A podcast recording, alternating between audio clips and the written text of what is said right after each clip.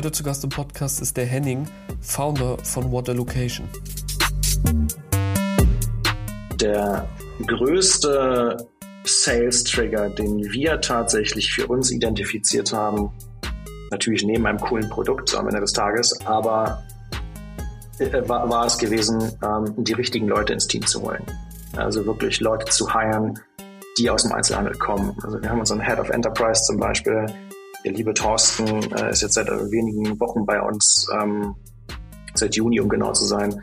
Äh, und von solchen Personen, die irgendwie 20, 21 Jahre im Einzelhandel in Expansion gearbeitet haben, äh, für diverse Brands, äh, von denen zu lernen, wie der Einzelhandel funktioniert. Ähm, das war für uns der Schlüsselmoment, wo wir verstanden haben, okay, du musst dich wirklich ins Auto setzen und ganz klassisch in die Unternehmenszentrale fahren, dort mit den Entscheidern Meeting machen, zwei Stunden das Produkt zeigen, den Impact zeigen, die Use Cases erklären und dann hast du 80% Abschlusschance. Hallo und herzlich willkommen hier zur nächsten Episode bei Digital Growth, produziert von uns Digital Umsetzen. Und heute geht es um Water Location. Water Location trägt nämlich zur Weiterentwicklung des urbanen Ökosystems bei und schafft hier wirklich Lebensqualität, indem es menschliche Bedürfnisse vor Ort sichtbar macht. Das heißt, in dieser Episode geht es vor allen Dingen um den, richtig, Einzelhandel. Worum geht es in der Episode insgesamt? Zuerst erklärt uns der Henning, was Water Location genau macht und welche Technologie hinter der App steckt. In Bezug darauf beschreibt er nämlich auch, ja, wie das Zahlungssystem bei Water Location gestaltet ist. Zudem geht es natürlich auch diese Woche wieder um das Thema, worum es hier immer geht, nämlich ja, Wachstum. Da beschreibt Henning seine Wachstumsprozesse und beschreibt, wie er seine ersten Kunden akquiriert hat. Eine Besonderheit nämlich dabei ist, dass Henning ja den Thorsten zu sich ins Team geholt hat. Und Thorsten ist ein Sales-Repräsentant, der ein riesengroßes Netzwerk innerhalb der Einzelhandelswelt hat. Und mit diesem Netzwerk konnte Henning mit Water Location wirklich deutlich mehr Kunden erreichen als im Vorhinein. Und hier erklärt er wirklich sehr detailliert, wie das Ganze strukturiert ist. Denn er beschreibt in Zukunft, wie er noch damit skalieren möchte. Und denn die Idee dabei ist, dass ähm, ja, sich noch ein Business Developer dazugezogen wird, der eng mit Thorsten und Stefan, dem CTO, zusammengearbeitet oder beziehungsweise zusammenarbeitet, um ja, Water Location einfach noch aus der eigenen Bubble treten zu lassen. Jetzt würde ich sagen, wir hören direkt in die Episode rein und dir wie immer ganz viel Spaß beim Zuhören. Ja, herzlich willkommen, Henning. Freut mich, dass du heute Gast im Podcast bist. Ich hoffe, dir geht's gut, mein Lieber. Mir geht es fantastisch. Ich hoffe dir auch. Vielen Dank für die Einladung. Ja, sehr, sehr gerne. Mir geht's auch sehr gut. Ähm, ist ein schöner Tag, auch wenn es grau draußen ist. Aber ähm, es wartet, wartet einiges äh, auf, auf mich heute. Deswegen freut es mich umso mehr, dass du heute Gast bist. Ich würde sagen, wir machen es wie immer. Stell dich einmal ganz kurz vor, erzähl, was, was ihr eigentlich mit, mit Water Location macht. Ja, sehr gerne. Also, ja, mein Name ist Henning, Henning Haltener. Ich bin Mitgründer und Geschäftsführer von Water Location und das, was wir tun, ist eigentlich relativ simpel erklärt. Water Location zentralisiert nahtlos unternehmensinterne Daten aus dem stationären Handel mit einzelhandelsrelevanten öffentlich verfügbaren Daten äh, und natürlich auch kommerziellen Marktdaten ähm, auf einer einzigen Plattform. Und wir schmeißen alles in einen Topf, analysieren die Daten, generieren Insights, die dann zu Handlungsempfehlungen für unsere Nutzer führen. Und am Ende wollen wir ein Google Analytics für die, für, für die urbanen Ökosysteme sein. Mhm. Ein sehr gewagtes Ziel. Ähm, In der Tat.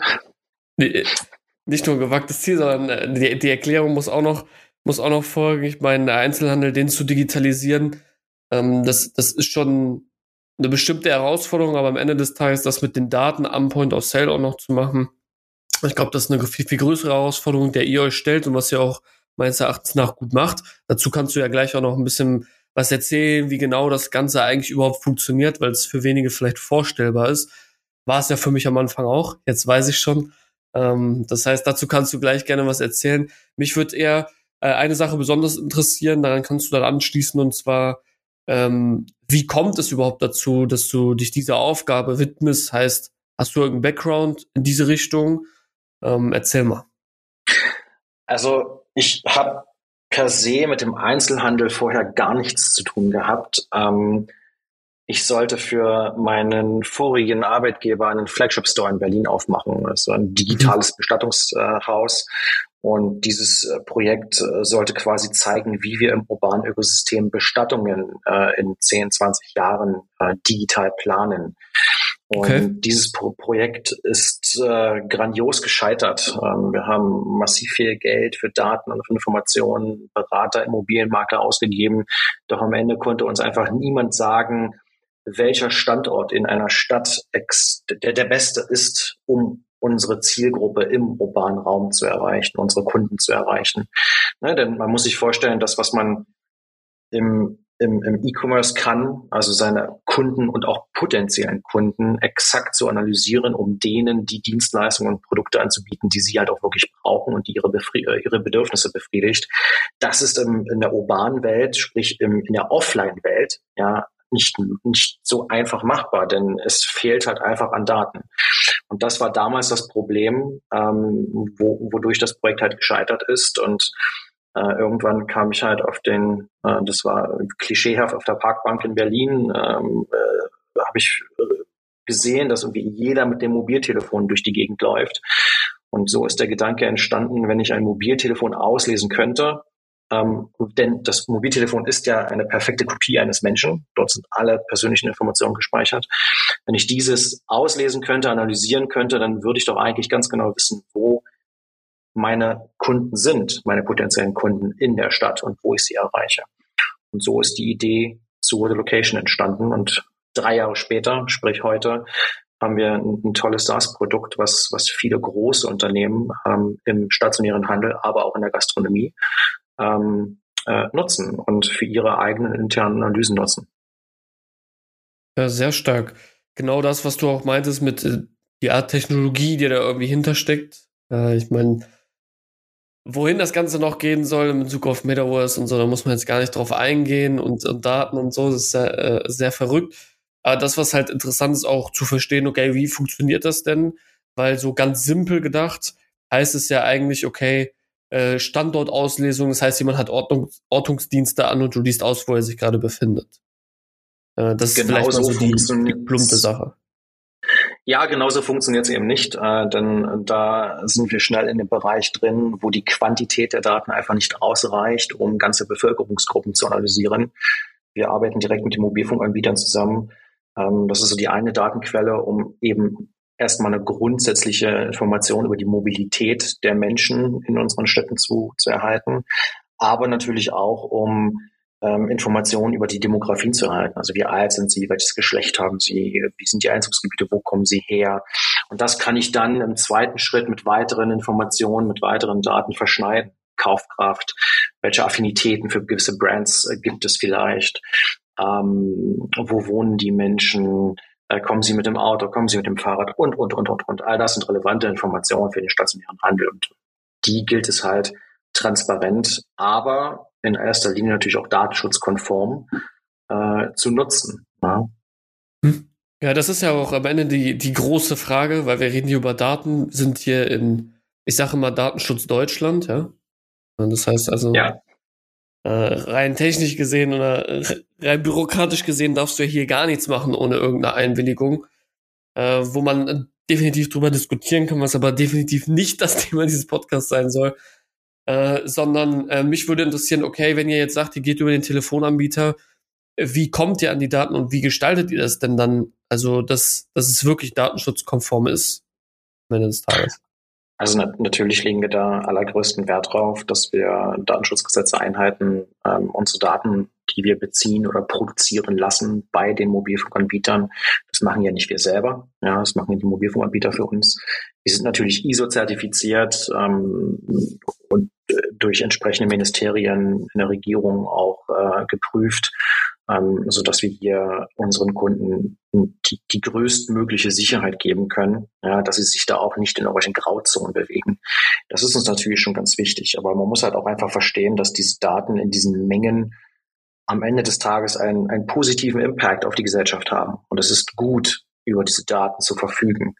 Und nur wenn wir solche skalierbaren ähm, Datenmodelle nutzen, ja, können wir eben halt auch ähm, überhaupt in der Masse in der gesamten Bevölkerung eines Landes, einer Stadt, eines Dorfes auch begreifen, was die, was die Bedürfnisse dieser Menschen sind. Was wollen diese Menschen wirklich? Möchten sie hier einkaufen? Möchten sie hier Gastronomie erleben? Möchten sie hier Kultur erleben? In welchem Umfang? In welcher Sparte? Und, und, und. Also man muss wirklich ganz klar verstehen, ja, Datenschutz ist wichtig, aber es ist auch wichtig, skalierbare Datenmodelle für unsere urbanen Städte äh, zu produzieren, um eben genau diese ganzen wichtigen Fragen, ähm, die wir jetzt äh, dank der Pandemie ja sehr transparent diskutieren in der Gesellschaft, dass wir die eben halt auch beantworten können. Ne? Und dass wir da wirklich was Gutes tun für unsere Bürger. Das ist, da steht man in, aller, in allererster Linie ganz vorne bei uns. Mhm. Ich finde, äh, gut, jetzt komme ich aus der Pharma, ich kann einen anderen Blickwinkel drauf werfen, weil ich sehe das exakt genauso. Es ist immer sehr kritisch zu sehen in meinen Augen, weil am Ende des Tages, wenn man sich zum Beispiel Patientendaten anschaut, die eigentlich, also so, soweit das immer noch mein Standpunkt ist, sind sie ungefähr das vierthöchste Gut in Deutschland, diese Patientendaten. Und äh, ohne bestimmte Einwilligungen darf halt niemand diese Patientendaten auswerten.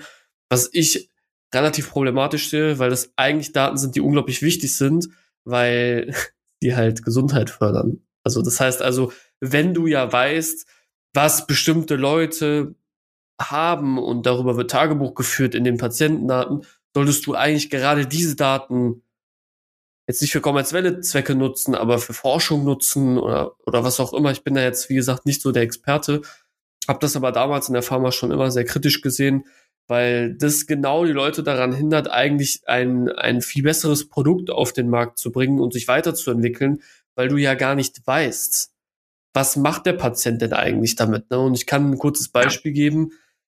Ähm, wenn es in der, gehen wir in den E-Health-Bereich rein und das ist irgendwie eine Plattform, da werden Patientendaten irgendwie hochgeladen oder sei es nur dein, dein Impfausweis, um deine Daten dort zu storen, dann darf der Publisher nicht wissen, was du dort stores. Und das ist halt sehr problematisch, weil ähm, er möchte das ja dringend wissen, damit er das Produkt nach vorne bringen kann, damit er eben genau das für dich entwickelt, was du dort am Ende eigentlich auch liegen haben willst. Ne? Ich, ich würde auch noch einen Schritt weiter sogar gehen. Also wir, wir, äh, nicht nur ich, also mein gesamtes Team, unser gesamtes Team vertritt die Meinung, dass Daten auch als Element gesehen werden können, neben Wasser, Feuer, Wind und Co. Denn ähm, ohne Daten wird unsere Gesellschaft oder unsere Gesellschaft funktioniert einfach ohne Daten nicht. Und es ist, wir, wir müssen verstehen, dass wir Daten per se anders wahrnehmen müssen, als so wie wir es derzeit tun. Daten sind, werden oftmals als sehr gefährlich wahrgenommen, aber in Wirklichkeit ist es genau umgekehrt. Daten sind so elementar wichtig geworden für das, was wir tun, egal in welchem Bereich, egal in welcher Branche oder Industrie. Ohne Daten wird es nicht mehr funktionieren. Und das müssen wir verstehen. Und das muss der normale Durchschnittsbürger verstehen, aber eben halt auch die Chefetage eines großen Handelskonzerns. Und so, mhm. so sehen wir das. Und mit dieser Selbstverständlichkeit gehen wir in unsere Arbeit rein.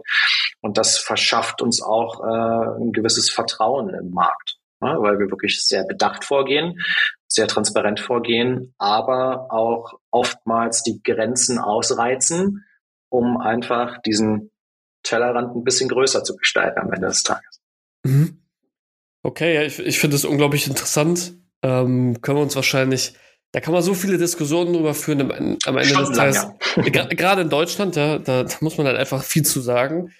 Aber äh, das, was ich, was ich jetzt so ein bisschen beleuchten möchte, ist auch ein bisschen mehr zu verstehen, okay, wie, wie funktioniert euer Geschäftsmodell damit? Weil du hast jetzt ein bisschen was angeteasert, ihr zieht euch die Daten von Telefonanbietern, wahrscheinlich auch noch deutlich anderen Quellen vielleicht, und stellt diese Daten dann ja wahrscheinlich zur Verfügung für den Einzelhandel. Das heißt, für bestimmte Marken, das heißt also, ähm, vielleicht kannst du einmal ganz kurz grundlegend erklären, wie funktioniert euer Geschäftsmodell? Absolut, also gerne. Das ist, ist natürlich immer sehr stark vom Use Case abhängig, aber jetzt nehmen wir mal so diesen Klassiker, der große Filialist möchte gerne expandieren in einer Stadt, möchte neue Geschäfte aufmachen.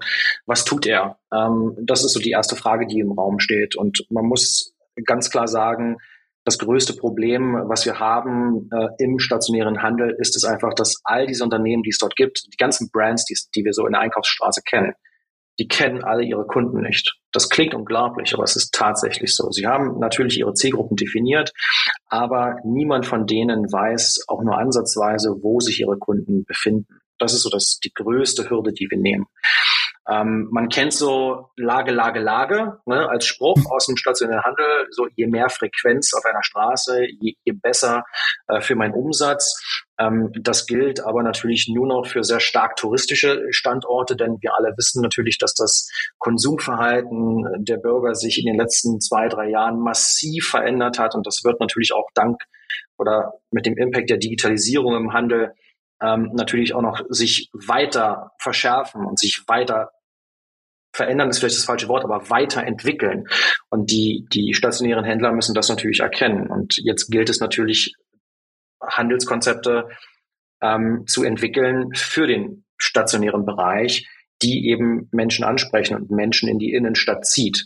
Ähm, und unser Geschäftsmodell schaut so aus, dass wir eine Plattform bieten, in der wir alle für einen Use Case relevanten ähm, Daten, nehmen wir mal dieses Expansionsthema, äh, nehmen und sagen, okay, das ist deine Zielgruppe. Wir sagen dir zuallererst einmal, wo sich diese befindet in der Stadt. Wo hält die sich überhaupt auf? Das nächste ist dann, wir schauen uns Wettbewerbe an. Ja, wo kann man vielleicht dein, deinem Wettbewerber Kunden wegnehmen? Wo gibt es vielleicht Marktanteile in einer Stadt, die noch gänzlich unerschlossen sind? Wo kannibalisierst du dich vielleicht? Also interner Wettbewerb, wenn du zum Beispiel 100, 200 Filialen in einer Stadt hast. Ne? Man, man denke da so an die äh, Burger-Franchiser. Äh, ne? Ist ein perfektes Beispiel. Ähm, und für diese Analyse, ähm, also wir analysieren Daten, wir generieren Insights aus diesen Daten und unsere Software gibt am Ende des Tages eine Handlungsempfehlung. Das ist ganz wichtig, denn ganz viele Daten und ganz viele tolle Analysen helfen nichts, wenn ich nicht als Unternehmer weiß, wie ich diese Daten tatsächlich in die Anwendung bringe, wie ich sie tatsächlich anwende im alltäglichen Geschäft. Und diese Handlungsempfehlungen helfen am Ende des Tages eben dabei, und Entscheidungen, die die Unternehmen treffen, eben als kleines Puzzlestück ähm, mit zu validieren und denen ein gutes Gefühl zu geben, dass ihre Entscheidung auch die richtige ist. So, mhm. unsere Kunden zahlen eine Subscription für die Nutzung unserer Software plus den Einkauf an Daten, der dann für den entsprechenden Case relevant ist. Und mhm. somit haben wir zwei Revenue Streams, Subscriptions, Nutzung der Software und eben den Dateneinkauf. Okay. Nutzen die Kunden die Software selber oder ist es quasi so, sie kaufen die Lizenz und ihr oder ihr sorgt für den Customer Success? Genau, also ähm, wir sind in einer Phase, wo wir natürlich noch unsere Kunden unterstützen. Ich meine, wir sind jung, wir sind drei Jahre alt. Ähm, das Produkt, das wir jetzt haben, ist seit Juni des letzten äh, Jahres erst auf dem Markt. Ähm, und wir lernen natürlich immer dazu. Am Ende ist es aber so, dass die Oberfläche, die, diese webbasierte Software, die wir entwickelt haben, funktioniert für jeden Kunden autark. Also natürlich Self-Sign-Up und so weiter. Klar gibt's ein Onboarding. Natürlich machen wir auch Workshops und Training-Sessions. Aber am Ende des Tages ist, die, ist das Ganze so konzipiert, dass du ohne jegliche Vorkenntnisse in Datenanalyse das Ganze nutzen kannst. Also wir möchten eben halt auch, dass der Expansionsmanager oder der Portfolio-Manager, der den ganzen Tag draußen auf der Straße unterwegs ist, also sprich an der Front mhm. unterwegs ist, der soll nicht erst noch eine Ausbildung machen zum Datenanalyst, sondern der soll dort eine Adresse eingeben können und soll dann dazu alle seine Informationen bekommen. Und ähm, diese Einfachheit, diese, diese diese Usability, ähm, diesen einfachen Zugang, den wir zu diesen wichtigen Informationen bieten, ähm, das ist am Ende immer auch natürlich ein wichtiger Bestandteil, wofür unsere Kunden Geld bezahlen. Okay, das heißt also, beides hast du schon jetzt erwähnt. Ähm, dann fehlt noch die Frage dazu, natürlich in welchen Regionen spiegelt sich das wieder. Ähm, bei den Daten geht es bestimmt auch nach Packages, bei das heißt Anzahl der Daten. Da kannst du vielleicht beides mal Beispiele zu geben, weil auch vielleicht ein Beispiel dazu, wie viele Daten werden denn so im Durchschnitt generiert, wenn man das irgendwie pauschalisieren kann. Es wird von Case zu Case auch wieder unterschiedlich sein, aber vielleicht kannst du es anhand des stationären typischen Einzelhandelsvertreters ähm, machen, der irgendwie, keine Ahnung, jetzt nach Köln expandieren will mit seinem Standort. Also natürlich ähm, bieten wir natürlich auch die Möglichkeit an, dass unsere Nutzer wenn sie selbst schon über Daten verfügen, was in den meisten Fällen so ist, dass sie diese Daten auch mitbringen können. Also dieses klassische Prinzip Bring Your Own Data ähm, ist gar kein Problem. Also du musst jetzt nicht zwangsweise doppelt Daten einkaufen, das macht ja gar keinen Sinn. Ähm, das heißt, dieses Thema Datensilo ähm, wollen wir aufbrechen. Ähm, wir wollen kein geschlossenes System darstellen. Also wenn du schon Daten hast, bring die einfach mit. Dann zahlst du immer nur für, dies, für die Nutzung unserer Software, für die Analyse dieser Daten. Ähm, was, was Quantität betrifft, das kann man ganz gut am Beispiel der Mobilitätsdaten äh, festmachen. Allein in Deutschland generieren wir täglich so um die 70 Milliarden Datenpunkte. Ähm, allein nur für die Mobilität. Ähm, wenn natürlich jetzt noch Kundendaten mitbringen, nehmen wir mal einen, einen, großen Discounter im Lebensmittelbereich, der vielleicht 3000 Filialen hat und wenn der natürlich jeden Tag seine Umsatzzahlen einspielt auf Stundenbasis, dann kommt da natürlich eine ganze Menge zusammen. Mhm. Wie man sich vorstellen kann. Okay, ähm, dann musst du mir trotzdem noch die Frage beantworten, in welchen Höhlen befindet sich das? Also gerade für die Software selber, für die Lizenz, äh, was die Leute bezahlen und äh, wahrscheinlich jährliche Lizenzen, also gehe ich jetzt einfach mal von aus. Und ja. ähm, kannst du mal so ein Beispiel geben, weil ich, ich kann ich kann es selber gerade zum Beispiel aktuell nicht fassen, weil ich mir nicht vorstellen kann, wenn jetzt der Lebensmittelladen hergeht und sagt, alles klar, ich will jetzt in Hamburg eine neue Filiale auf, aufmachen. Jetzt hast du nur was von 70 Milliarden Mobilitätsdaten gesagt. Dann ähm, denke ich mir so, okay, das ist schon ganz schön viel. Ähm, aber was kauft er, ohne dass er was mitbringt? Was kauft er denn dann am Ende und was bezahlt er? Ja, also ähm, Unsere Software ist komplett modular aufgebaut. Also du musst halt nicht gleich den Rolls-Royce kaufen, sondern du wählst ja eigentlich das zusammen. Äh, du baust dir das zusammen, was du wirklich brauchst für eine Fragestellung, wo, wobei wir natürlich auch immer unterstützend da, dabei sind. So das geringste, klar ist das Softwarepaket. Das sind so Themen wie Passantenfrequenzen und Demografien äh, zu jeder Hausnummer in Deutschland. Äh, geht so los bei 1000 Euro im Monat ungefähr. Mhm. Äh, ist ein bisschen abhängig auch von der, von der, von der Vielfalt. Ähm, du kannst aber auch, wenn du jetzt wirklich die White Spot Analyse möchtest, wenn du das Thema Kannibalisierung willst, äh, du willst deine Wettbewerber beobachten, das, ist das gesamte, der, der Rolls Royce eben, wenn du so willst, ähm, dann bist du auch mal fast sechsstellig pro Jahr. Ähm, das, da kommt man dann recht schnell hin. Ne? Und das mhm. kommt dann es ist halt sehr stark abhängig davon auch, wie viel Daten du benötigst für den Use Case. Ne? Wenn du jetzt wirklich sagst, ich möchte meine ganzen Standorte, 3000 Stück ab Januar 2019 rückwirkend mal historisch analysieren, um die gesamte Entwicklung eines Standorts äh, zu, zu begreifen, ähm, warum ich zum Beispiel in 30 Prozent meiner Filialen derzeit äh, weniger Umsatz mache als gewohnt, ähm, um einen Use Case zu nennen, ja, dann, dann kann das auch mal 300.000, 400.000 Euro kosten. Ja, das, mhm. das ist aber dann im Vergleich zu dem Impact, den du generierst, äh, ein Tropfen aus dem heißen Stein. Also wenn du dann pro Filiale irgendwie 500.000 Euro Einsparung hast, äh, weil du plötzlich weißt, wo du deine Plakate in der Stadt aufhängen sollst und den Steuerverlust gravierend minimierst, ähm, dann, dann rechnet sich sowas halt sehr schnell. Ne? Also wir, wir verkaufen kein Produkt ohne Impact-Analyse, also ohne wirtschaftliche Impact-Analyse und können eigentlich immer relativ genau aufzeigen, äh, hey, das sparst du mit uns und das kannst du unter Umständen, wenn du alles richtig machst, mehr, mehr verdienen in deinen Geschäften. Ähm, und weißt du was? Äh, gib uns davon einfach zehn Prozent. Also wir lassen uns halt auch gerne am, am Erfolg, äh, am Impact unserer Lösung messen äh, bei einigen Produkten. Da haben wir gar keinen festen Preis, sondern wir sagen einfach, pass mal auf, wir glauben, dass du so und so viel Geld einsparst, wir nehmen dafür zehn Prozent. Und das funktioniert mhm. in der Regel sehr gut, weil wir da natürlich sehr transparent auch aufzeigen, dass wir auch unser Produkt, dass wir in unser Produkt Vertrauen haben. Mhm. Das bedeutet ja dann auch, dass dahinter neben dieser Art Datenanalyse natürlich, ich weiß jetzt nicht, ob es sind ja quasi nicht eure Produkte, weil ihr verkauft keine Plakatwerbung, aber dahinter steckt ein Ökosystem, das dazu führt, dass der Kunde im Endeffekt ja mehr Umsatz irgendwie macht, weil es ist ja gezielteres Targetieren von Kunden über die Daten, die vorher generiert worden sind. Habt ihr dann auch, deswegen, da, da komme ich jetzt zu, Habt ihr da dann zum Beispiel auch Partner? Weil anhand der Wertschöpfungskette würde ich jetzt unternehmerisch gesehen natürlich Partner anflanschen, weil das eine zusätzliche Einnahmequelle ist, solange ich aktuell selber kein Produkt habe und Plakatwerbung verkaufe. Ähm, ist das auch etwas, was ihr, wo ihr den Kunden dann weiter begleitet und weiter schießt, weil das unabhängig mit dem, mit dem Werteversprechen, was ihr verspricht, zusammenhängt? Also wir wollen eigentlich keine Plakatwerbung verkaufen. Das werden wir wahrscheinlich auch nicht tun, denn uns geht es eigentlich hauptsächlich darum, den Menschen im urbanen Raum zu analysieren, ähm, speziell für den Einzelhandel. Ähm, nehmen wir aber mal ein, ein ganz einfaches Beispiel, um das vielleicht noch ein bisschen deutlicher zu machen. Stell dir vor, du bist ein Supermarkt und machst die klassische Postwurfsendung einmal die Woche. Jeden Freitag gehst du zu deinem Briefkasten, hast dieses Paket an, an, an Prospekten drin. Und wie, wie funktioniert das in der heutigen Zeit? Ganz einfach, äh, um, um einen lieben Freund von mir zu zitieren, äh, die schmeißen alle Knochen auf den Tisch. Ne? Also Gießkannenprinzip. Äh, man weiß gar nicht, wo man überall Werbung macht für einen, für eine mhm. Filiale. Äh, und das generiert natürlich ultimative Kosten. Man kann sich gar nicht vorstellen, wie teuer sowas wirklich ist. Und indem wir zum Beispiel jetzt hergehen und sagen, hey, 75, 85 Prozent deiner Standortbesucher kommen aus diesen, diesen, diesen und diesen Bereichen.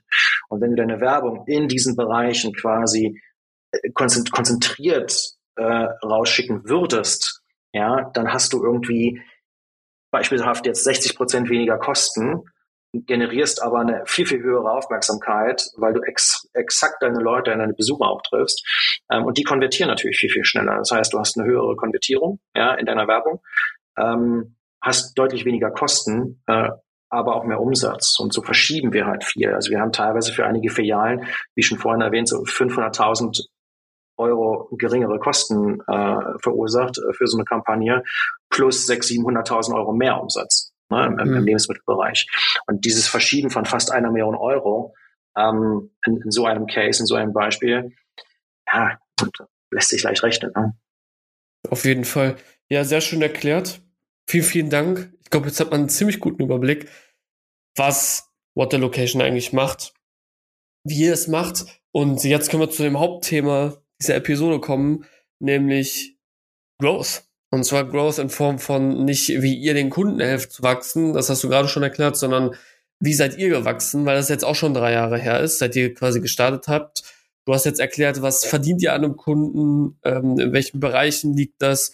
Jetzt natürlich die Frage, wie ist euer aktueller Growth-Status? Das heißt, wie viele von euren Kunden nutzen euch wirklich mhm. über die letzten Monate, Jahre?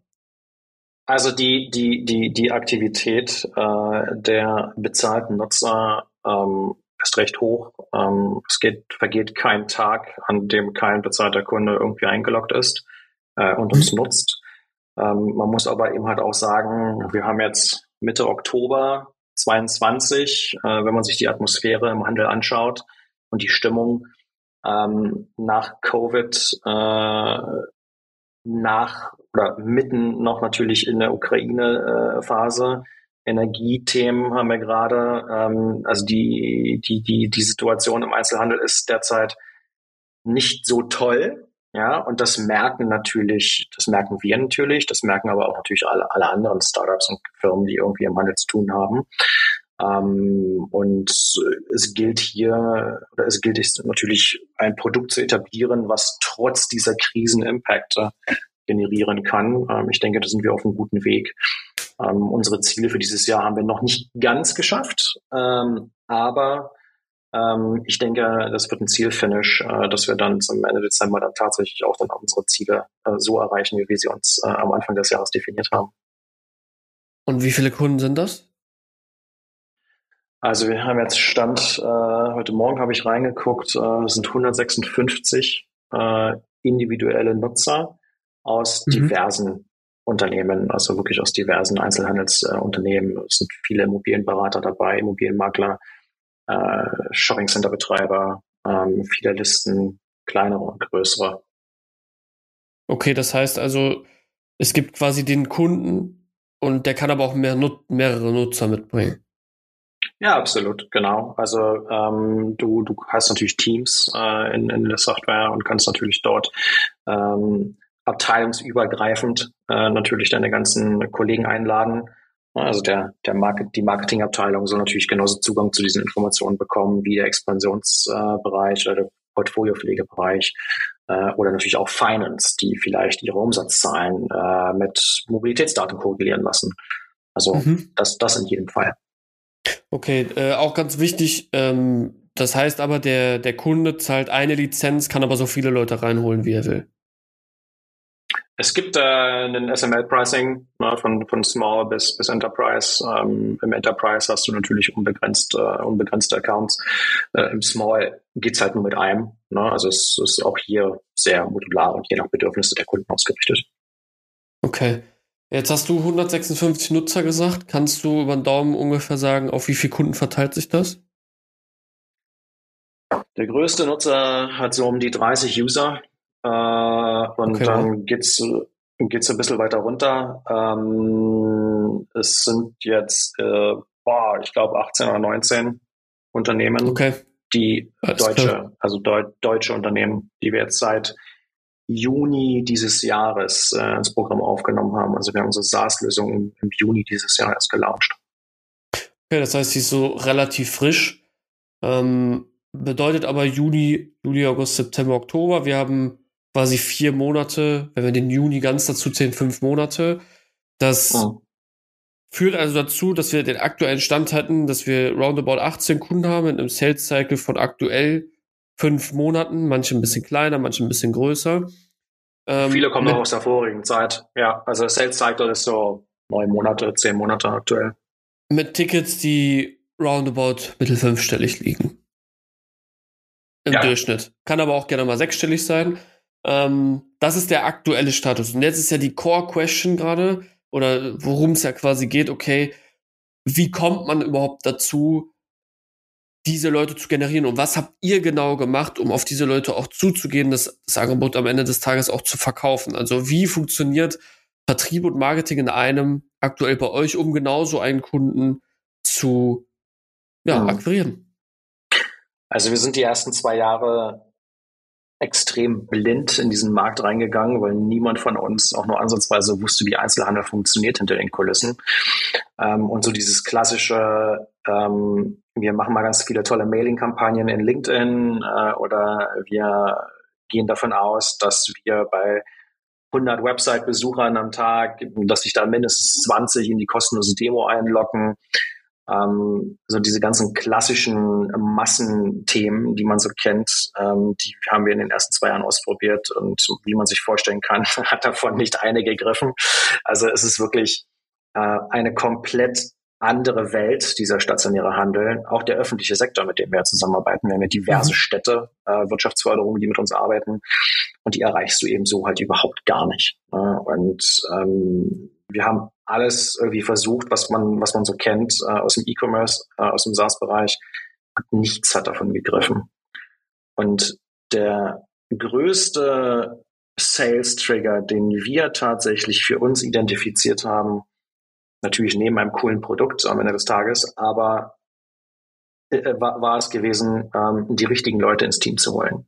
Also wirklich Leute zu heiren, die aus dem Einzelhandel kommen. Also wir haben unseren Head of Enterprise zum Beispiel, der liebe Thorsten äh, ist jetzt seit wenigen Wochen bei uns, ähm, seit Juni, um genau zu sein. Äh, und von solchen Personen, die irgendwie 20, 21 Jahre im Einzelhandel in Expansion gearbeitet haben, äh, für diverse Brands, äh, von denen zu lernen, wie der Einzelhandel funktioniert. Ähm, das war für uns der Schlüsselmoment, wo wir verstanden haben, okay, du musst dich wirklich ins Auto setzen und ganz klassisch in die Unternehmenszentrale fahren, dort mit den Entscheidern ein Meeting machen, zwei Stunden, das Produkt zeigen, den Impact zeigen, die Use Cases erklären und dann hast du 80 Prozent Abschlusschance. Äh, anders funktioniert diese gesamte Branche überhaupt nicht.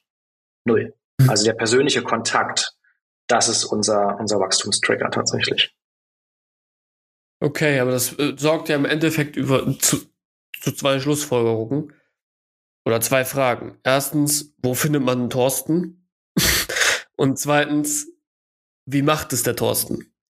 So, das heißt ja, äh, weil im Endeffekt ist es ja auch so, egal ob man jetzt über Vertrieb spricht, äh, ich meine, wir machen es mit dem Podcast ja auch anders. Vertrieb ist überall eigentlich fast ständig gleich, weil du gehst auf Leute zu. Das ist Vertrieb. Und ja. Marketing muss man eigentlich sagen, führt dazu, dass Leute auf dich zukommen. Das heißt also, äh, äh, das, also so, so gesehen. Äh, es gibt auch lustige Sprichwörter darüber. Ich finde es gar nicht so schlecht zu sagen, Vertrieb ist Bad Marketing. Finde ich auch nicht so, so schlecht. Aber im Endeffekt äh, führt mich das zu einem Punkt zurück und das ist, ähm, Vertrieb funktioniert tendenziell immer gleich, weil du gehst auf Leute zu und äh, du machst etwas, du verkaufst etwas und ähm, ob das jetzt online ist oder, oder offline ist oder dein Netzwerk ist oder was auch immer, es funktioniert irgendwie, weil das heißt nicht, dass irgendwie jetzt fünf Leute dir zugeflogen bekommen und sagen, hey Henning, ich habe übrigens gesehen, deine Lösung ist mega geil. Ähm, das funktioniert so nicht. Du gehst auf die Leute zu. Und da ist erstens die Frage, okay, wie seid ihr an so einen Thorsten gekommen? Wenn der das Netzwerk hat, womit du Zugang zu diesen Leuten bekommst, um einfacher auf diese Leute zuzugehen. Und zweitens, was macht der Thorsten so geiles? Damit die Scheiß halt funktioniert. ähm, das ist naja, die Anschlussfrage. Der, der, der, also was, was der Thorsten macht, ist relativ einfach. Ähm, der hat 20 Jahre auf dem Buckel im Einzelhandel. Ne? Der hat für sonst wie viele große, bekannte Brands die Expansion geleitet und kennt Gott und die Welt. Und du kannst dann auf einer Messe in, in München, also jetzt neulich die Expo Real, äh, da kannst du halt keine fünf Meter mit ihm laufen, ohne dass er irgendwelche Leute begrüßt und die kennt und anquatscht. Ne? Weil er ihm einfach jeden kennt und jeder kennt ihn. Und hm, also dieses ganze Netzwerk, was er mitbringt, ähm, das ist so die eine Sache. Aber es geht hier auch ganz viel über jahrelang aufgebautes Vertrauen zu dieser Person, Thorsten. Ne? Und das, das ist halt so dieses, du hast dir über Jahre hinweg einen guten Ruf, eine gute Reputation als Persönlichkeit erarbeitet in dieser Branche, die da doch sehr geschlossen ist. Jeder kennt jeden. Ne? Also ich kenne keinen unserer Kunden, der keinen unserer Kunden persönlich kennt. Also die kennen sich alle. Das ist ein riesiges geschlossenes Netzwerk. Und wenn du da als ähm, kodierender äh, Startup-Spinner aus einem Berliner Friedrichshain Hinterhof-Office kommst und denen die Lösung des Jahrhunderts verkaufen willst, dann zeigen sie dir alle einen Vogel. Das ist halt einfach so. Also ich kann dir gar nicht, ich kann gar nicht an beiden Händen abzählen, wie oft ich dieses Feedback bekommen habe. Also nach dem Motto, lass mich mit dem Scheiß in Ruhe, ich will das nicht hören. Ja, es, ihr nervt mich. Die digitalen Lösungen, ihr nervt mich. Das, das, das höre ich jeden zweiten Tag von irgendwelchen Entscheidern. Ja, so. Dann kommt aber der Thorsten um die Ecke und der sagt, nee, hör mal zu. Ich weiß, dass das gut ist, was die Jungs machen, weil hätte ich das vor 20 Jahren in Expansion gehabt, dann wäre das Ding durch die Decke damals gegangen bei uns. Und äh, diese, diese, dieses Trust-Label, was du dir quasi mit dem Team ins Haus holst, das ist das, was den Sales im, im stationären Handel aber auch im öffentlichen Sektor bringt. Ja, gut, da hast du das Thema Ausschreibungen noch, aber das klammern wir mal aus. Ähm, aber das, das, das ist wirklich das Thema. So, und dann vor allen Dingen auch, ähm, wenn man sich mal so ein bisschen umschaut in, in diesem ganzen Location Intelligence Markt, in dem wir uns ja bewegen, oder Retail Analytics Markt, da gibt's halt ganz viele Lösungen, die halt glauben, die Welt neu zu erfinden und die halt ähm, dem der, der Branche stationären Handel etwas aufdrücken, was sie glauben, was toll ist. Das funktioniert halt so aber nicht. Wir haben zweieinhalb Jahre gebraucht, um erstmal überhaupt rauszufinden, was der stationäre Handel überhaupt braucht und haben sehr genau zugehört und haben die, zum Beispiel diese ganze Pandemiephase genutzt, ähm, um ganz, ganz, ganz tief äh, in die Unternehmen reinzugehen, die wir als potenzielle Kunden identifiziert haben. Workshops gemacht, uns stundenlang angehört, wie die arbeiten, was deren Probleme sind und dann erst etwas entwickelt, äh, wo wir äh, mit dem Feedback dann immer wieder kontinuierlich äh, die, die, die Entwicklung vorangetrieben haben. Und so, so hat es funktioniert. So, das ist zwar hinten raus, also rückblickend betrachtet, ist das ein anfänglich sehr langsames Wachstum gewesen, ja, bedingt durch äußere Einflüsse wie Pandemie und Co. Aber wenn ich mir den Stand jetzt so anschaue, was wir in der Pipeline alles drin haben, mit wem wir gerade verhandeln und wo wir in der Abschlussphase gerade drin sind, das sind dann alles Unternehmen, die in mindestens vier, fünf, sechs europäischen Ländern sehr stark aktiv sind als Federlist ähm, und die natürlich eine europaweit funktionierende zentrale Lösung suchen. So, und indem wir mit den deutschen Zentralen, mit den deutschen Headquarters dieser Unternehmen äh, sehr eng und sehr lang zusammengearbeitet haben, um diese Lösung zu entwickeln, fällt es uns jetzt sehr leicht, eben im Q1, nach unserer aktuellen Finanzierungsrunde, die wir gerade zumachen wollen, dann auch nach Europa hart und schnell zu expandieren mit all unseren Bestandskunden. Also ich glaube, wir können locker 92, 93 Prozent unserer Bestandskunden nehmen und mit denen sofort europaweit expandieren. So, was den Umsatz dann am Ende des Tages wahrscheinlich sehr schnell innerhalb von einem, zwei Quartale ähm, vervierfachen, verfünffachen wird. Und das ist so ein bisschen unsere Wachstumsstrategie gewesen.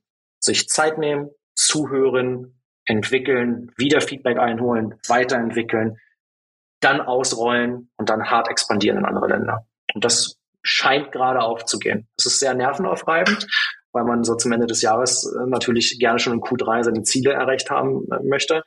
Ähm, aber wenn es dann nochmal ein Quartal länger dauert, ist es auch okay. Ja? Mhm. Aber dafür kommt dann hinten raus der sehr schnelle Wachstumssprung nach oben. Mhm. Ich finde das sehr interessant, weil ich komme damals aus, aus der Pharma, eine sehr konservative ja, Lobby. ähm, ja. Und übrigens, eure Lösung passt perfekt in die Pharmaindustrie. Also bitte, bitte, bitte lieber einige... Thorsten, falls, falls, Thorsten, falls du das hörst, bitte, ich bitte dich, gib Gas in der Pharma, weil glaub es mir, stationäre Apotheken, da ist ein Pharmahersteller sehr, sehr viel Geld liegen. Sehr, sehr viel Geld. Aber das, was, was ich einfach mal reinbringen möchte, ist, ähm, deswegen ist ja auch so ein offener Austausch. Ne? Es geht äh, auch von, von mir Erfahrung reinzubringen. Äh, ich finde die Sichtweise sehr, sehr interessant, weil ich kann den Aspekt nachvollziehen, dass jemand, der aus einer Branche kommt, wo ihn jeder kennt, einen einfachen Fuß in der Tür hat, Angebote oder Sachen klarer zu kommunizieren, als du sie vielleicht hast. Damit will ich aber auch hm. sagen, dass ähm, ich mir das sehr lange angeguckt habe, weil ich zwei Jahre wirklich so tief in der Pharma war und mich kannte ehrlicherweise kein Schwein. Ähm, ich aber ein unglaubliches Netzwerk dort mit der Zeit aufgebaut hatte, wo mich auch keiner kannte, was auch sehr konservativ ist, wo ich aber glaube, es ist, und da bin ich fest von überzeugt, die Art und Weise, wie etwas passiert, spielt immer eine größere Rolle, als was du am Ende damit machst. Das heißt also, und wenn der richtige Schritt war, Thorsten ranzuholen, dann absolut herzlichen Glückwunsch dazu, weil Thorsten hat nur die Art und Weise geändert, wie er auf jemanden zugegangen ist und damit spielt auch hinein, wer die Person ist. Das will ich damit quasi sagen. Absolut. Das heißt, ja. das merkt man ja auch immer wieder, wenn wir auf, auf, auf, auf Gäste zugehen. Also wir hatten ziemlich große Gäste, was mich jetzt potenziell gar nicht so richtig interessiert.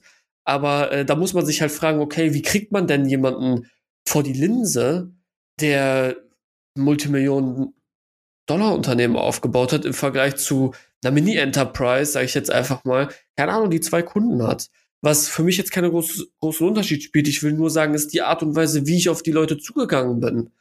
Und ähm, dabei ist zum Beispiel von meiner Seite aus zu sagen, es hat nur minimal einen Unterschied gemacht, zum Beispiel für uns als, als Podcast zu sagen, wie viele Folgen wir haben. Das verstehen die Leute oh. manchmal gar nicht, weil die denken, ja, okay, der Podcast hat 150, wir haben 160 Folgen live. Die Leute können was sehen, die Leute bauen viel mehr Vertrauen auf. Aber ich kann euch sagen, ich glaube, die größte Folge war fast Nummer 14 mit Plantix, die Simone.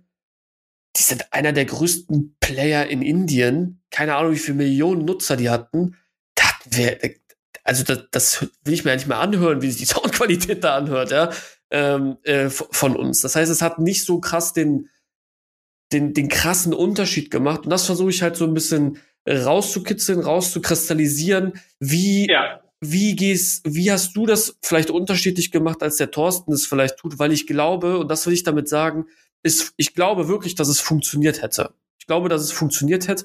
Es war nur klüger, und es ist natürlich geiler, wenn du jemanden hast, der das einfach verkürzen kann und äh, zu höherem Vertrauen führt am Ende des Tages. Das heißt, das würde also mich interessieren. Ja, also es ist ja so dieses ein äh, Referenzliste, hast du ja gerade, ne, deine Podcast-Folgen sind für dich ja auch eine gewisse Referenzliste. Und ähm, wenn du bei uns auf die Website schaust, dann, dann wirst du keine Referenzen finden. Also du wirst keine Unternehmenslogos finden von unseren Kunden. Ähm, das hat einen ganz einfachen Grund. Ähm, zum einen möchten der überwiegende, der überwiegende Teil unserer Kunden möchte nicht, dass wir kommunizieren, dass sie mit uns zusammenarbeiten. Äh, das ist ein reiner Wettbewerbsschutz. Ja. Ähm, und äh, auf der anderen Seite kann das auch dann dafür sorgen, dass eben dann der Wettbewerber deines Kunden eben nicht mit dir arbeiten möchte. Ja? ja. Ähm, deswegen halten wir uns da so ein bisschen zurück. Wenn du aber ein potenzieller Kunde von uns bist, der in der Abschlussphase bist, dann können wir gerne über solche Themen transparent auch sprechen. Ne? Aber ich werde dir natürlich niemals verraten, was der Kunde A äh, für ein Produkt nutzt und wie er es nutzt, weil das äh, zählt natürlich äh, zu den entsprechenden äh, Vertraulichkeitsvereinbarungen. So, ähm, ist es aber auch so, und da bist du schnell in dieser Skalierungsproblematik, ähm, wo wir zweieinhalb Jahre versucht haben, mit automatisierten Kampagnen und äh, automatisierten Mailings, die dann über die Systeme rausgeschossen werden, wenn sich jemand in die, in die Demo anmeldet, im Self-Sign-Up. Ähm, all diese Sachen sind halt schön und die funktionieren sicherlich irgendwann, klar. Das braucht aber unendlich viel Zeit, wirklich unendlich viel Zeit. Und dieses ganze Thema, was wir tun, ist sehr komplex und das kannst du nicht als Nutzer selbstständig bearbeiten, ohne dass du mal jemals mit uns gesprochen hast. Und du, du, du schließt halt auch kein 100.000 Euro Ticket ab im Self-Sign-Up mit deiner Kreditkarte. Das macht auch kein Mensch. Also ja. du bist gezwungen, irgendwann in den persönlichen Kontakt mit uns zu kommen. Und ob das jetzt nun auf dem Oktoberfest bei der 12. Mars ist oder äh, bei irgendeinem tollen Termin in irgendeinem gläsernen Hochhaus in Frankfurt, ähm, du musst vor Ort sein. Und wir haben uns lange gefragt, ist das skalierbar? Kann das wirklich funktionieren, dass ich einen Mitarbeiter mit einem sechsstelligen äh, Jahresgehalt quer durch die äh, äh, Walachei schicke, von, von einer Zentrale zur anderen, dass der die Leute trifft? Und ich sage dir ganz ehrlich, ja, es ist skalierbar. Denn ähm, wenn du dann in andere Länder ausrollst, wenn du dann große Tickets hast, wenn du siehst, was, was da passiert, ähm, diese großen Tickets, die wir generieren, rechtfertigen diesen Aufwand im Vertrieb. Und wir haben zum Beispiel, wir haben jetzt alles automatisierte, digitale, alles, was irgendwie durch irgendwelche Sachen getriggert wird, haben wir komplett abgeschafft. Also das hat nicht nur unsere Subscriptions, die wir für irgendwelche Tools hatten, massiv reduziert. Ja, also das hat auch dafür, dafür gesorgt, dass wir mit den Leuten viel persönlicher kommunizieren und viel schneller in den Austausch kommen. Du hast ein Problem, ruf mich an. Kein Problem. Ich bin immer für dich da. Und genauso funktioniert diese Branche und genau das ist es auch, was uns wachsen lässt. Ja, ähm, wir haben jeder, der mit uns, also 90 Prozent, ich habe tatsächlich nochmal reingeschaut in Vorbereitung jetzt auf, auf, auf heute, ungefähr 90 Prozent aufgerundet, äh, aller Kunden, die ein einmaliges Projekt bei uns hatten, haben ein zweites oder drittes Projekt gebucht bei uns. Ja, also in den Zeiten, wo wir noch keine Subscription hatten. Von all diesen Kunden, mit denen wir, äh, wo wir vorher noch kein SaaS waren, ähm, die mit uns zusammengearbeitet haben, ähm, sind alle entweder in der Abschlussphase einer Subscription, Subscription gerade oder sind schon bestehender Kunde, die eine Subscription bezahlen. Mhm. Also, und das, was das auslöst, ist eben dieser persönliche Kontakt, dieses Zuhören, dieses Gefühl geben von, wir wollen dir helfen, damit du deine Probleme in den urbanen Ökosystemen, wo deine Geschäfte sind, lösen kannst und nicht, wir wollen dir ein Produkt verkaufen, damit du viel Geld verdienen. Wenn du ein geiles Produkt baust, kommt das von ganz alleine. Und wenn dein Produkt einen Impact generiert, der auch noch messbar ist, dann passiert das von ganz alleine. Also ganz am Anfang 2019, als ich die Idee dazu hatte, äh, hatte ich Dollarzeichen in den Augen, weil ich sofort verstanden hatte, boah, das braucht die Welt. Total geil. Ja, dafür zahlen die Unternehmen Unmengen an Geld. Ist auch so. Aber sofern dein Impact nicht messbar ist, äh, hast du eine extrem hohe Churn Rate. Und wir sehen bei vielen Inbounds, die wir haben, die mit Wettbewerbern zusammenarbeiten, die uns von ihren Problemen berichten, die sie dort haben, sind immer die gleichen sind immer die gleichen. Und genau das versuchen wir einfach ein bisschen anders zu machen, ein bisschen persönlicher zu machen. Skaliert nicht sofort, aber hinten raus umso mehr. Mhm. Ich glaube, dass dieses Persönliche auch sowieso eine wichtige Rolle spielt, weil gut, ihr müsst, du hast jetzt gesagt, ihr fahrt hin, lassen wir das mal weg. Sagen wir mal, das, sagen wir mal, bei ganz vielen Enterprises ist es auch so, die brauchen dieses Persönliche auch, aber halt, müssen halt nicht hinfahren kann das halt online machen, äh, Demo-Calls, die irgendwie online stattfinden, dann wird das irgendwie online äh, abgeschlossen.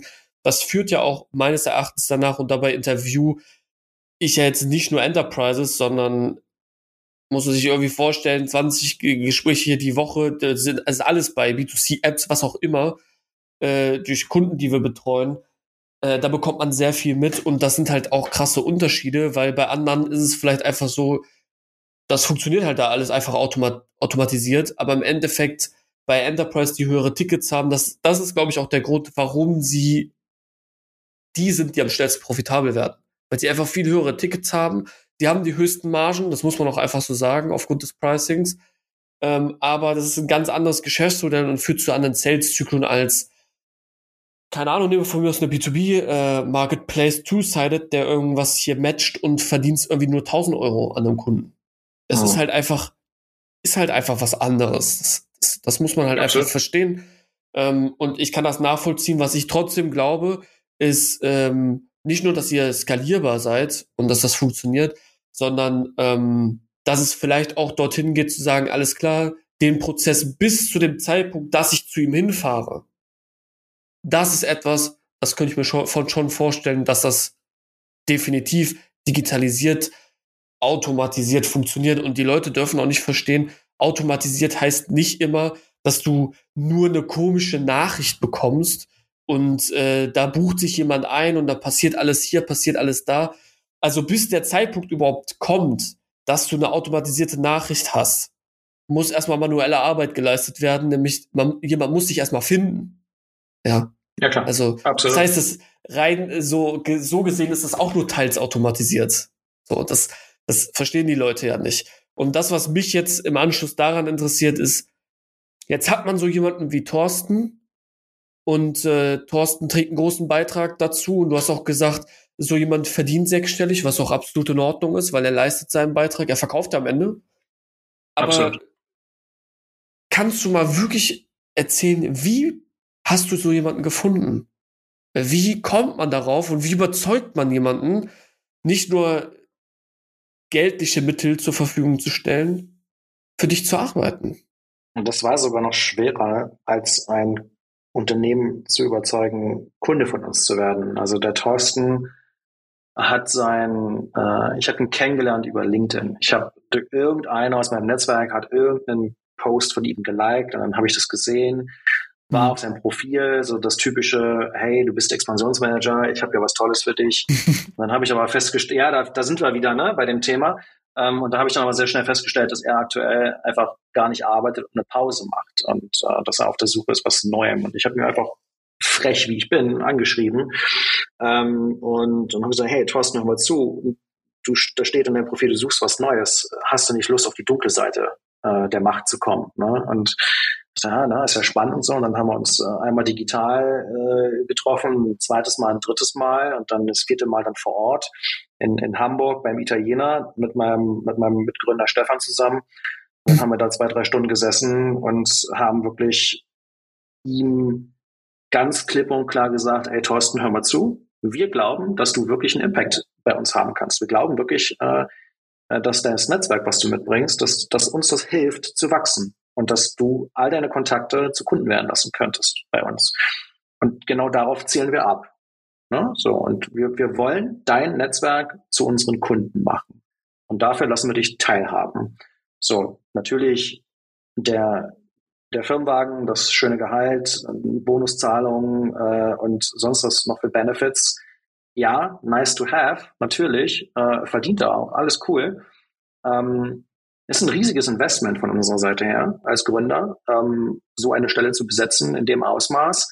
Aber wenn man sieht, was sich seitdem getan hat und, und, und wenn man ihn jetzt fragt, ähm, der Mann ist happy. Ja, der ist ein bisschen über, der ist 50 geworden, äh, wohnt oben äh, in, äh, im, im, Norden von Deutschland, äh, hat zwei Kinder, eine Frau ähm, und lebt gerade das, das, sein Leben, ne? weil er im Homeoffice, im Mobile Office äh, sitzen kann ähm, und wirklich was Gutes äh, machen kann. Und ich glaube, mhm. der, der ausschlaggebende Punkt, warum er sich am Ende dann dafür entschieden hat, uns zu unterstützen, war halt einfach, dass er verstanden hat, dass das, was wir tun, einen Sinn stiftet für den stationären Handel. Und das war für ihn ausschlaggebend, dass er gesagt hat, okay, pass auf, ich unterstütze euch, ich finde das geil. Und der Mann brennt. Ja, ich, seitdem er für uns arbeitet, kriege ich am Tag mindestens 35, 40 Anrufe von ihm aufs Handy. Weil er genau der Schlag Mensch ist, der eben nicht in Slack schreibt oder sonst was. Der ruft dich an. Und dieses Persönliche ist das Ding, was es erfolgreich macht. Und das sehen wir in unseren Konvertierungen, das sehen wir in unseren verkürzten Sales-Zyklen. Ähm, das greift jetzt. Ne? Zwei Monate, drei Monate gebraucht, um reinzukommen. Jetzt greift es und äh, die Deals, die bei uns in der Abschlussphase drin sind, wenn die alle jetzt äh, im, im Oktober, November kommen, dann haben wir alle ein schönes Silvester und Weihnachten. Das steht fest. Ja, sehr schön. Das, das geht mir auch, es ist mir auch sehr wichtig, darüber zu sprechen, weil ich den Leuten auch klar machen will, die Le man, man muss verstehen, dass es nicht immer diese außergewöhnlichen Sachen sind, die zu krassen Erfolg führen. Das habe ich schon so oft immer, ja. äh, gehört, weil ich kann, gut, jetzt muss ich Wundertext-Folge mal rausnehmen äh, mit Daniel. Ich kann an einer Hand abzählen und ich habe über 100 Folgen gemacht, wie viele Sachen ich noch nie gehört hatte. Noch nie. Das oh. sind vielleicht fünf. Vielleicht fünf. Und äh, dabei geht es auch nicht darum, in diesem Podcast hier die extrem krassen Growth Stories zu berichten, weil was man sich einfach vor Augen halten muss, die Leute, und wenn man sich viele Episoden von uns anhört, wird man es feststellen, die Leute, die hier sind, die groß sind, die machen keine außergewöhnlichen Dinge. Die machen einfach gewöhnliche Dinge einfach verdammt nochmal außergewöhnlich gut. Das ist der Unterschied. Ja. Das heißt, äh, du brauchst gar nicht denken, irgendwie Offline-Vertrieb funktioniert nicht oder sowas. Das ist absoluter Bullshit. Hab, haben wir jahrelang oder habe ich monatelang geglaubt, weil wir Podcasts zum Beispiel, wir haben niemals jemanden angerufen, um zum Podcast einzuladen. Weil ich gedacht habe, wer ist denn so hirnrissig? Wer macht das denn? Das ist ja verschwendete oh. Zeit. Bis ich dann irgendwann auf die Idee komme, Alter, wie kann ich so blöd sein? Das macht doch keiner. Das musst du für dich nutzen. Also haben wir es ausprobiert. Und siehe da, es funktioniert gut. Warum? Weil dich halt kein Schwein einruft und sagt, ey, hör mal zu, ich habe dir eine E-Mail geschrieben, wolltest zum Podcast einladen, hättest da nicht Bock drauf. Ja. Das macht ja niemand. So. Ja. Und das, das finde ich super schön an, an dieser Story, weil jetzt wird es sich wandeln in Zukunft. Darüber können wir dann vielleicht in ein paar Monaten sprechen. Ähm, denn jetzt wird der Zeitpunkt kommen, irgendwann zu sagen, okay, wie kann man das Ganze, was, was man jetzt in dieser kurzen Zeit gemacht hat, wie kann man das planen, planen, duplizieren und skalieren? Weil das wird jetzt eure Herausforderung sein, weil äh, ihr steht jetzt vor einer Herausforderung in Form von, okay, Thorsten hat Kapazitäten, wie kann ich Thorsten duplizieren? Wie kann ich weiter wachsen? Wie kann ich nicht nur sagen, okay, ich expandiere jetzt mit den vorhandenen Kunden, was auch schön und gut ist, sondern man will ja, man will ja weiterkommen und sich vielleicht auch nicht nur abhängig von einer Person machen. Das wirst du ja auch so sehen sondern oh ja. wie kann ich das machen, dass ich in diesem Moment komme zu sagen, okay, wie kann ich es jetzt skalieren? Das würde mich jetzt als Abschlussfrage wirklich interessieren. Was plant ihr in Zukunft oder hast du dir überhaupt darüber Gedanken gemacht? Zu sagen, okay, wie kann ich jetzt aus diesem Schritt rausgehen und sagen, das, was ich jetzt gelernt habe, wie kann ich das jetzt skalieren? Auch vielleicht digitalisieren? Also ich glaube, wir haben einen ganz, ganz, ganz wesentlichen Punkt identifiziert in den letzten Monaten in den unzähligen Gesprächen mit potenziellen Investoren. Ähm, das große Problem, was wir hatten, ist es, dass wir für sich, dass wir ein geschlossenes System sind. Wir haben Daten, wir haben eine Plattform, du kommst als Nutzer rein, machst ein bisschen was, alles schön. Das ist so, wie es jetzt funktioniert. Das ist begrenzt skalierbar.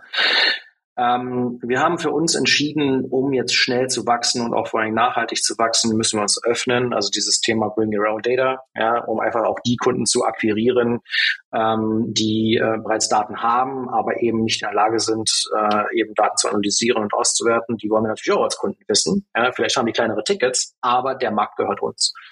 So, das ist so, also die, so dieser eine Bereich. Der andere Bereich ist, wir können nicht nur mit Kunden wachsen. Wir brauchen mhm. auch Content, also sprich Daten. Ohne Daten in anderen Ländern oder in, in, ohne verschiedene Datenlieferanten können wir nicht mit diesen Kunden wachsen, die wir vielleicht auch haben für andere Länder.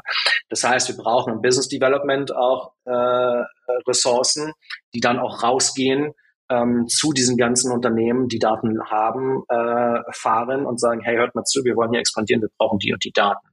So, äh, also auch das muss parallel jetzt gerade hochgefahren werden. Wir haben da jemanden, mit dem wir gerade verhandeln, ähm, der auch ähnlich wie Thorsten fast zwei Jahrzehnte Erfahrung im Bereich Datenanalyse, Mobilfunkkonzerne äh, und so weiter hat, der uns da helfen kann. Ähm, wenn das klappt, wäre das mega, ähm, weil dann hätten wir eben diese beiden wachstumswichtigen Segmente, also Kunden und Business Development, mit den richtigen Führungspersönlichkeiten besetzt, die dann natürlich darunter ihr Team bekommen, mhm. ja, für die, für die, für die kleineren Arbeiten. Aber die beiden pushen das dann im Tandem. Thorsten sagt, hey, hör mal zu, meine Kunden brauchen das, das, das und das. Dann Business Development geht her, okay, ich source jetzt für dich und für uns die Daten, dann kannst du da sofort expandieren. So, mhm. Business Development aufgrund unseres Geschäftsmodells wird keine Kosten verursachen im Dateneinkauf, ähm, was super ist. Also Cox sind bei uns super gering. Ja, das ist e-, echt geil für uns. Äh, und dann Thorsten generiert hohe Tickets.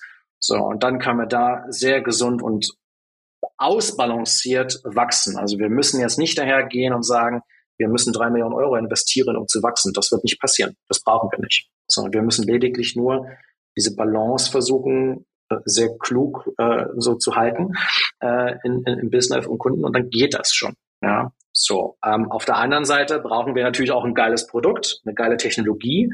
Das ist also die dritte, die dritte Säule. Ähm, mhm. Da ist dann Stefan, mein CTO, äh, für verantwortlich, mein Mitgründer, ähm, der, der auch hier im, im, im Dreigespann mit Thorsten und BizDev dann, oder mit Sales und BizDev dann sehr eng zusammenarbeitet. Ähm, also es sind unsere, unsere drei Säulen, die wir für uns identifiziert haben.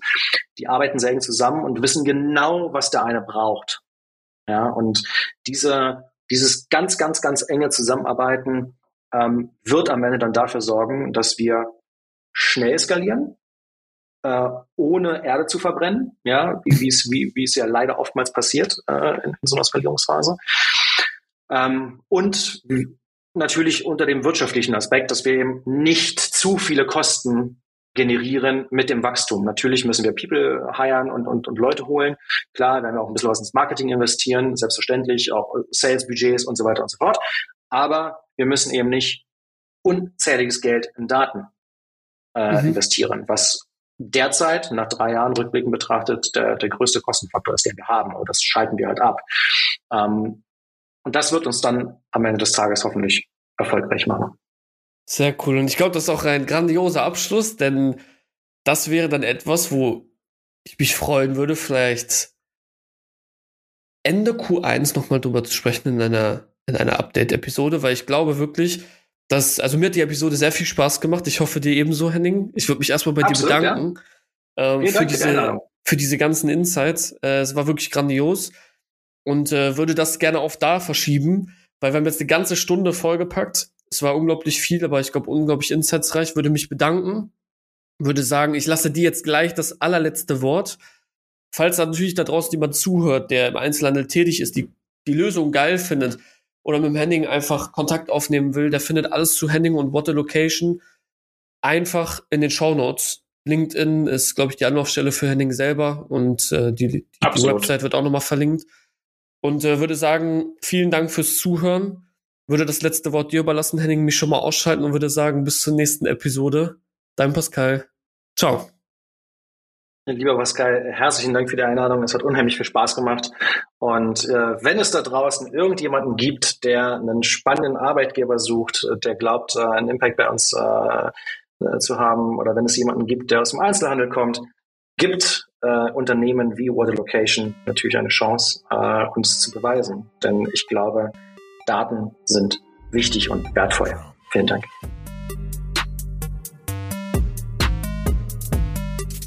Dieser Podcast wird produziert von salespod.io bei Digital Umsetzen.